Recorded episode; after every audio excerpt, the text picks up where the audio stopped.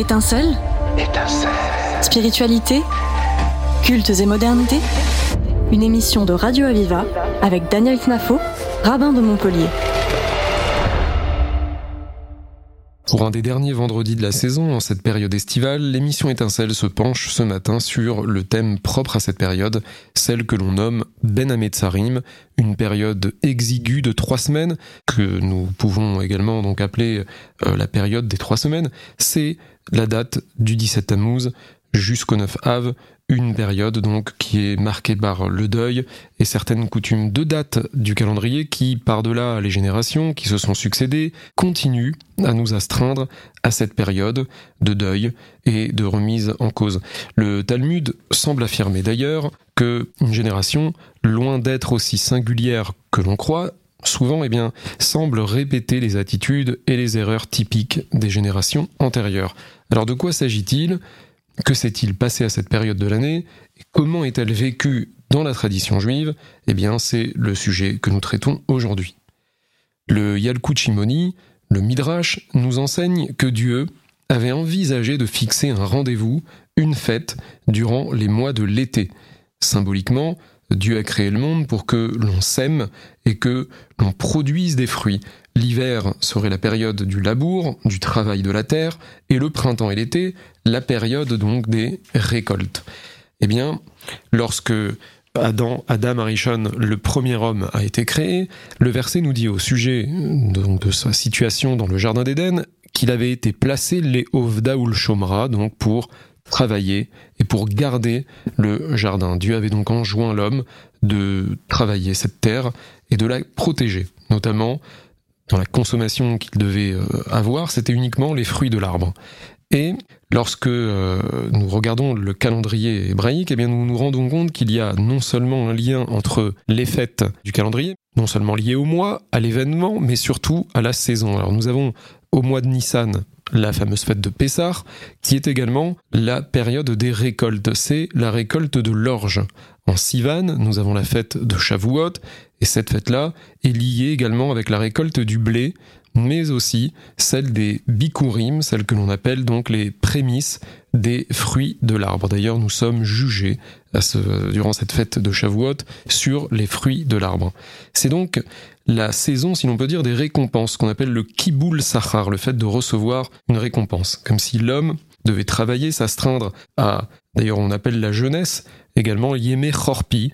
Lorsque l'on est jeune, ce sont des périodes entre guillemets, entre guillemets hivernales, bien, que nous puissions comprendre peut-être le contraire, mais pourtant ce sont des périodes hivernales qui nous conduisent justement à une certaine maturité. Bien c'est de cet ordre-là que les saisons sont rythmées également par certaines fêtes. Alors, que s'est-il donc passé? Pourquoi ces fêtes de l'été n'ont pas eu lieu, à part celles que nous avons citées, de Pessah et de Shavuot? Pourquoi les fêtes de l'été, les grands rendez-vous de l'été n'ont pas eu lieu? Eh bien, à l'origine, le 17 Tammuz aurait dû être marqué par la grande fête de Rosh Hashanah, qui est célébrée bien plus tard dans le calendrier. C'est Rosh Hashanah est le jour justement où l'homme fut créé. Cette euh, date est marquée par la faute du Vaudor, qui est justement venu contrecarrer cette célébration. En effet, pour rappeler les événements, la Torah a été révélée le 6 et le 7 du mois de Sivan. Moïse redescend de la montagne du Sinaï au terme de 40 jours, donc à partir du 7 Sivan, cela donne le 17 Tammuz, et le peuple avait constitué un veau d'or. Donc l'homme a quelque part raté l'occasion une fois de plus, après euh, donc la faute d'Adam, le premier homme, eh bien il a raté l'occasion d'accéder à l'éternité. Dans le récit euh, biblique, le livre des nombres, on relate également un autre récit très important, celui donc des explorateurs, les Meraglim.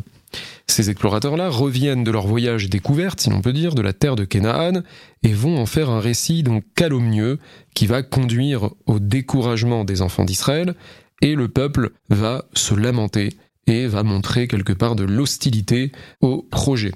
Eh bien, à ce moment-là, le verset nous dit, Vaïfku balaylahahu, ils ont pleuré cette nuit-là, quelle était cette nuit en question? Eh bien, nos sages nous enseignent que ces lamentations ont eu lieu le 9 Av, le jour de Tisha B'Av, cette fameuse date qui est connue dans le calendrier et qui commémore tout à fait autre chose. Donc, ce jour de Tisha B'Av aurait dû être la grande fête de Yom Kippour, c'est-à-dire celle du Yovel, qu'on traduit donc le jubilé, ce Yovel est une fête qui vient célébrer, si l'on peut dire, un retour vers soi, vers ce que nous sommes véritablement. Comme dit le verset, Veyashiv Ish El Achuzato, chaque homme reviendra vers son identité. Donc nous sommes, si l'on peut dire, pris en étau entre deux événements. Celui du Vaudor, survenu le 17 Tammuz, et celui donc des explorateurs, survenu le 9 Av. Dieu dira alors, après l'événement donc des explorateurs, Beritem Beria Shelchinam, vous avez pleuré en vain, eh bien vous pleurerez à travers les générations. Alors on est en droit de se demander ce que l'on doit finalement commémorer. Quels sont les événements en question qui nous conduisent donc à observer des jours de jeûne pour ce qui concerne le 17 Tammuz et le 9 Av, mais que s'est-il donc véritablement passé? Eh bien, la Mishnah dans le traité de Ta'anit, nous rapporte qu'il y a cinq événements tragiques qui sont survenus le 17 Tammuz et cinq autres événements survenus à la date du 9 Av. Comme on l'a évoqué, le 17 Tammuz a eu lieu la cassure des tables de la loi, Nishtabru aluchot, c'est-à-dire lorsque Moïse redescend de la montagne et qu'il voit que la faute du vaudor a été commise, eh bien il va briser les tables de la loi. Donc c'est également cette même date que des nombreuses années plus tard, eh bien, a eu lieu en l'an 70 à peu près la première brèche dans la muraille de Jérusalem. Alors, ce chiffre 5, il serait peut-être intéressant d'aussi pencher, puisque on nous dit que 5 événements sont survenus à la date du 17 et 5 autres sont survenus à la date donc du 9. Pourquoi 5 respectivement? Eh bien, cette période de Ben Hametzarim s'étend, on va dire, sur 22 jours trois semaines, comme les 22 lettres de l'alphabet. C'est pourtant une période de désordre, et chaque lettre de l'alphabet est composée non pas seulement donc d'une sonorité, mais elle est composée également d'un nom, d'une forme calligraphique, ce qu'on appelle hot, et également d'une valeur numérique, ce qu'on appelle notamment une gematria. Donc cette valeur numérique, eh bien ce qui est intéressant de relever, c'est que la lettre la lettre E a pour valeur numérique le chiffre 5, ce chiffre qu'on énonçait tout à l'heure lorsqu'on parlait donc des événements aux dates respectives que l'on a citées. Alors, ce qui est intéressant de préciser, c'est que le Talmud apprend du verset lorsque les, jours de la création furent achevés, que la création tout entière était finie, il est écrit Elle Toledot Hashamaim Vea Aretz Be'i voici les chroniques du ciel et de la terre lorsqu'ils furent créés, Be'i Bare'am, lorsqu'ils furent créés, nos sages apprennent Behe Bera'am, que Dieu aurait créé le monde, il l'aurait constitué et structuré à partir de la lettre He. C'est une lettre qui est particulière parce qu'elle est formée non seulement lorsqu'on l'énonce par un simple souffle, c'est la seule lettre qui ne demande pas ni l'aide des dents ou de la, langue pour l'énoncer, c'est une lettre qui est constituée par un souffle. Et, et cette lettre est fondée, formée par, constituée par un dalet, pour ceux qui connaissent donc l'écriture calligraphique hébraïque, eh bien un dalet, un trait vertical, un trait horizontal, et donc euh, ce dalet qui va former, représenter quatre directions, les quatre extrémités, et au centre, le petit yud, c'est la plus petite lettre de l'alphabet, c'est celle qui vient justement, on va dire, unir, faire le lien avec les extrémités, avec les, avec ce qui est autour, c'est la centralité. Cette lettre He est constituée donc de cette forme-là. Eh bien, à noter également que euh, Jérusalem, dans la tradition talmudique, est présenté comme le lieu de la création de l'homme, comme le lieu de la centralité. Cette euh, terre aurait servi donc à façonner Adam Arishon. Eh bien, nous allons marquer une courte pause musicale et nous allons revenir pour expliquer cette euh, définition. Étincelle sur Radio Aviva. Que viene de la montaña, viento, tráenos la claridad, viento, que viene de la montaña, viento, tráenos la claridad.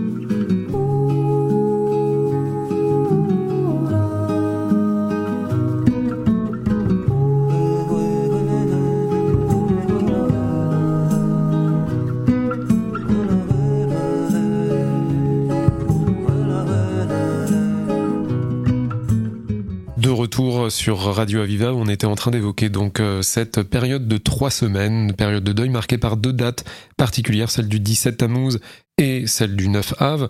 Première donc euh, date qui annonce et qui euh, nous relate le fait qu'il y a eu une brèche dans la muraille de Jérusalem, puis la destruction du temple qui est survenue donc quelques temps plus tard.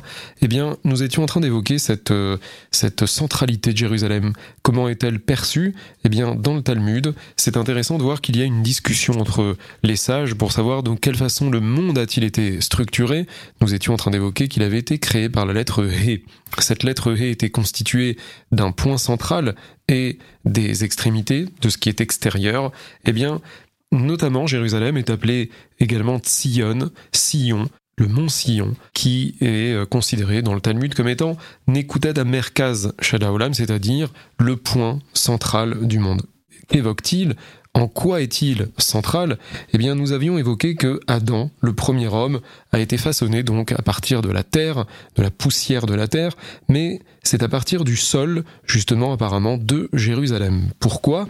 Eh bien, cette affirmation vient du fait que le Talmud aurait appris que Mimakom Caparato Nivra, l'homme fut créé à partir de l'endroit de son expiation. Lorsqu'Adam avait fauté, il avait apporté donc un sacrifice et il l'avait apporté en avant-première à l'endroit donc du temple de Jérusalem. Eh bien, on apprend d'ici qu'apparemment il fut façonné à partir de cet endroit-là. Alors, ce lien à la Terre est toujours euh, saisissant, puisque la Terre, c'est un peu l'aspiration des projets humains, mais c'est également le lieu que l'homme redoute, puisque il retourne à la Terre. Donc, après avoir été créé, à l'origine, l'homme ne devait pas mourir s'il n'y avait pas eu cette faute d'Adam, donc qu'il avait rencontré, il aurait vécu de manière éternelle, il serait resté dans le jardin d'Éden à tout jamais de manière éternelle. Mais pourtant, la faute l'a conduit donc à, ce qu'il retourne à la terre. Eh bien, c'est à Jérusalem que l'homme devrait également rendre des comptes, si l'on tient compte aussi de cette notion de Jérusalem. Jérusalem a aussi le, fait qu'elle est mentionnée comme étant le lieu où siégeait ce qu'on appelait le Sanhédrin, c'est-à-dire le siège de la justice, c'est-à-dire l'idéal divin qui deviendrait donc euh, humain, cette exigence morale pour vivre idéalement en société. Donc c'est un endroit qui est considéré comme étant central, mais qui est également, je dirais, disposé à être aussi le berceau, le lieu des trois religions monothéistes, comme on le présente souvent, mais c'est le lieu finalement où l'homme revendique son droit, c'est le lieu où l'homme donc euh, est censé rendre des comptes, est censé donc devenir, c'est une aspiration.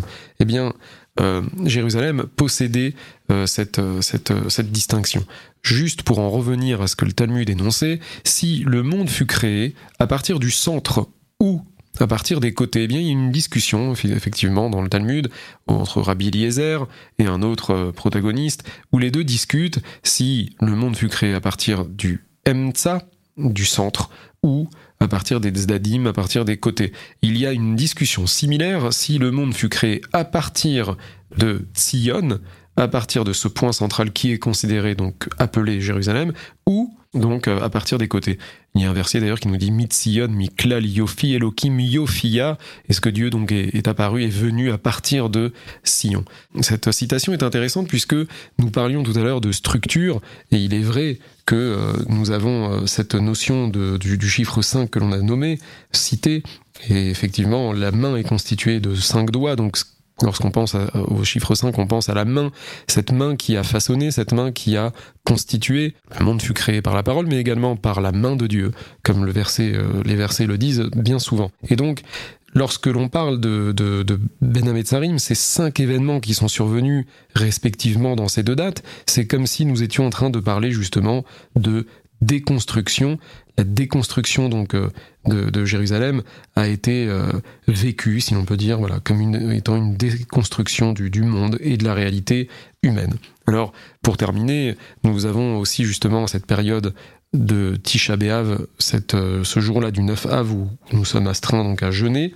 Eh bien, il y a un livre que nous, que nous lisons, le livre des lamentations, que l'on appelle Echa.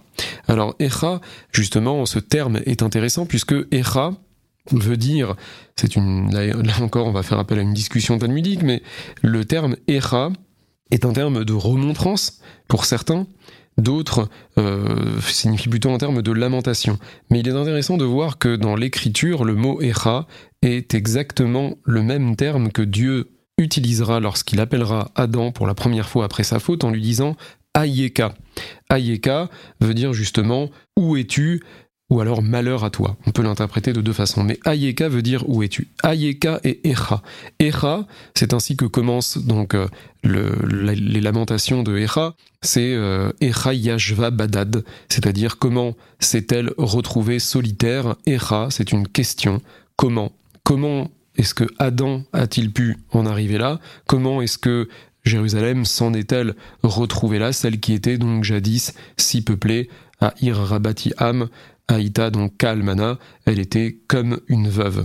Donc euh, c'est vrai qu'on a l'habitude de réciter euh, le rouleau de Echa le, jour de Tisha puisque ce livre justement se réfère entièrement à la destruction du premier temple, si on parle d'un point de vue historique. Donc il existe une discussion entre nos maîtres tant sur la signification du terme Echa, comme on l'a énoncé, que sur le moment exact de la rédaction de ce livre. Je rapporterai simplement donc euh, cette référence du Midrash Echa Rabati, Echa Rabba, donc Rabbi Yehuda, on lui dit que Echa n'est autre qu'un terme de remontrance, et il nous apporte justement une citation du prophète Jérémie, et puis on a Rabbi Nehemia qui lui nous dit que c'est un terme qui signifie justement lamentation, non pas remontrance, mais lamentation, donc euh, notamment à, ce que euh, l'homme s'était égaré donc à cette fameuse faute. Et quand est-ce que ce rouleau finalement a-t-il été écrit? Là encore les deux discutent. L'un dit que c'est à l'époque du roi Yehoyakim et l'autre dit que justement ce, livre fut écrit après la destruction du premier temple, qu'il n'était pas possible de se lamenter avant d'avoir vécu la destruction. Voilà, cette, euh, cette émission était donc consacrée à cette période des trois semaines et celle donc de Tisha B'Av. Merci de nous avoir suivis. On se retrouve euh, certainement à la rentrée pour d'autres émissions. Vous pouvez suivre euh, l'émission donc euh, en podcast sur le site de Radio Aviva, radio-aviva.com. Merci. C'était Étincelle Étincelle. Spiritualité Cultes et modernité Une émission de Radio Aviva avec Daniel Knafo, rabbin de Montpellier.